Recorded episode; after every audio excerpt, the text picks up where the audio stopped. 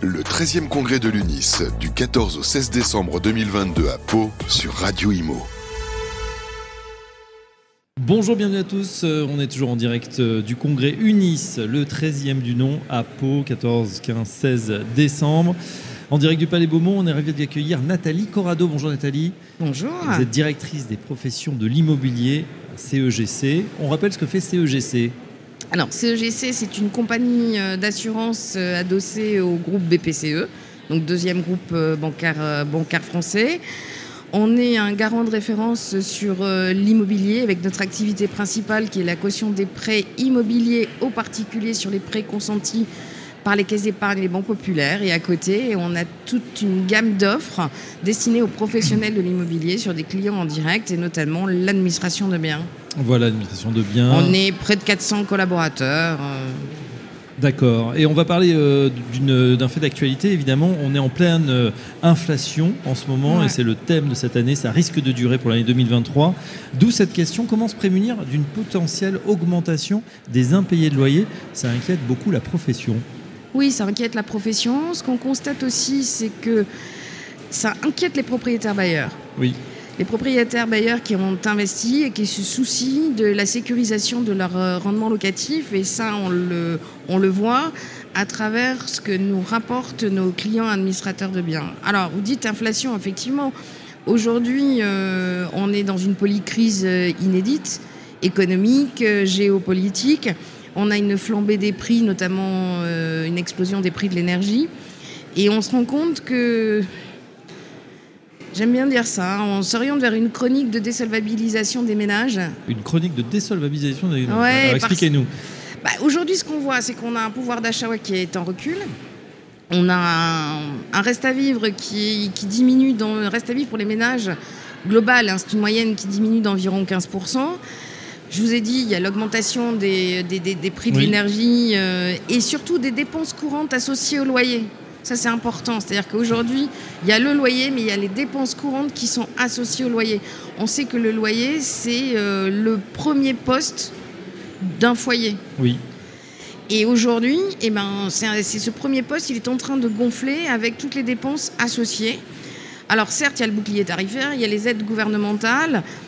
Donc combien de temps ça va durer pour que ce soit des amortisseurs Autre élément sur, euh, sur euh, la désolvabilisation des ménages, les locataires sont les plus gros consommateurs de crédit conso. Et ce qu'on voit, c'est Source Banque de France, on a une recrudescence de 10% des défauts de paiement sur les crédits conso. Donc effectivement, la, la question de cette hausse potentielle, elle est extrêmement pertinente. Même si, même si euh, les chiffres actuels euh, démontrent que post-Covid, peut-être euh, grâce ou à cause d'eux, quoi qu'il en coûte, Qui, coûte, Euh, qui coûte beaucoup d'ailleurs. qui coûte, qui coûte beaucoup, c'est que. Parce qu'on dit c'est une préoccupation de propriétaire bailleur, mais c'est aussi une préoccupation du gouvernement.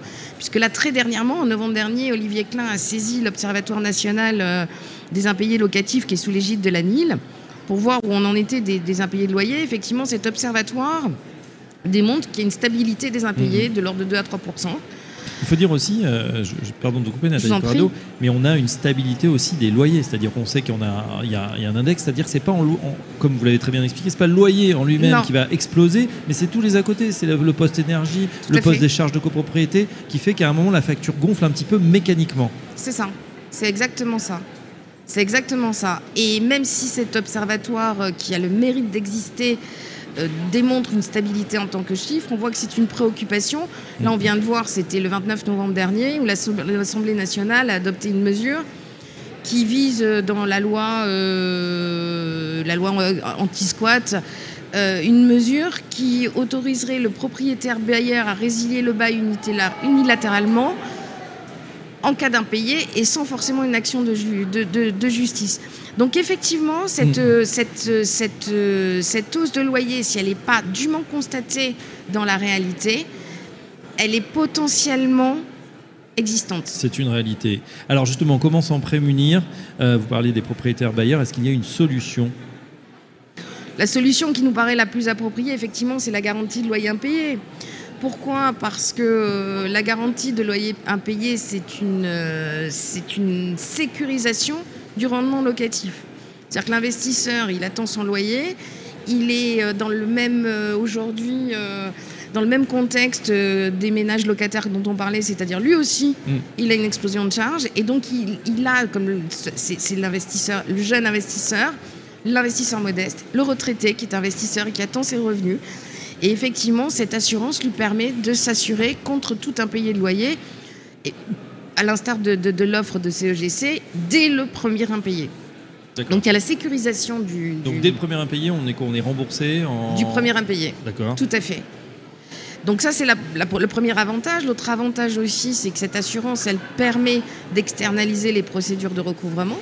Donc le propriétaire bailleur n'a pas à s'en occuper, y compris de la DB euh, avec une, GLI souscrite chez CEGC.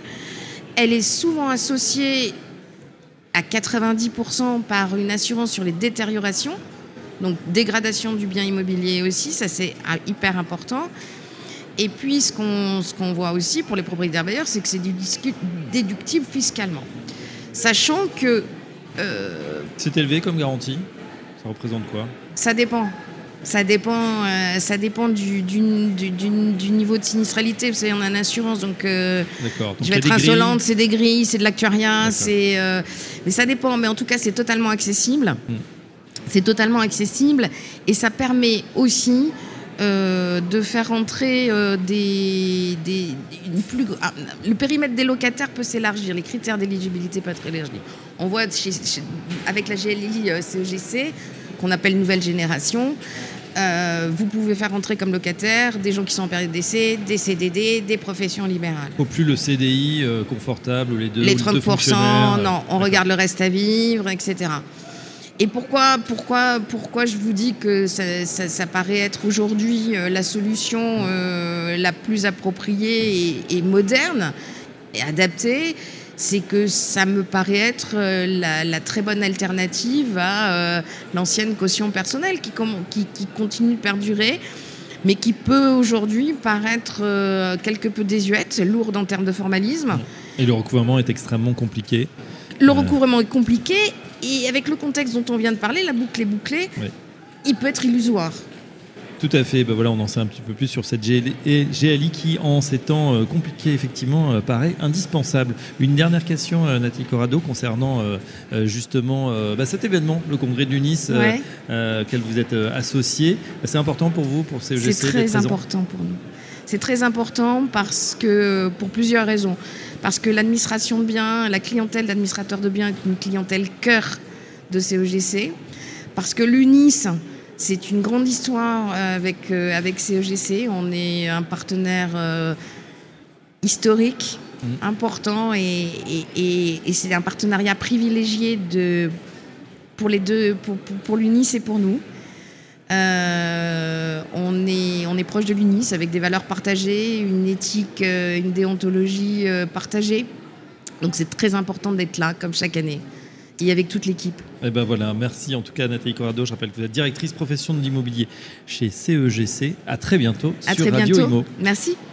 Le 13e congrès de l'UNIS du 14 au 16 décembre 2022 à Pau sur Radio Imo.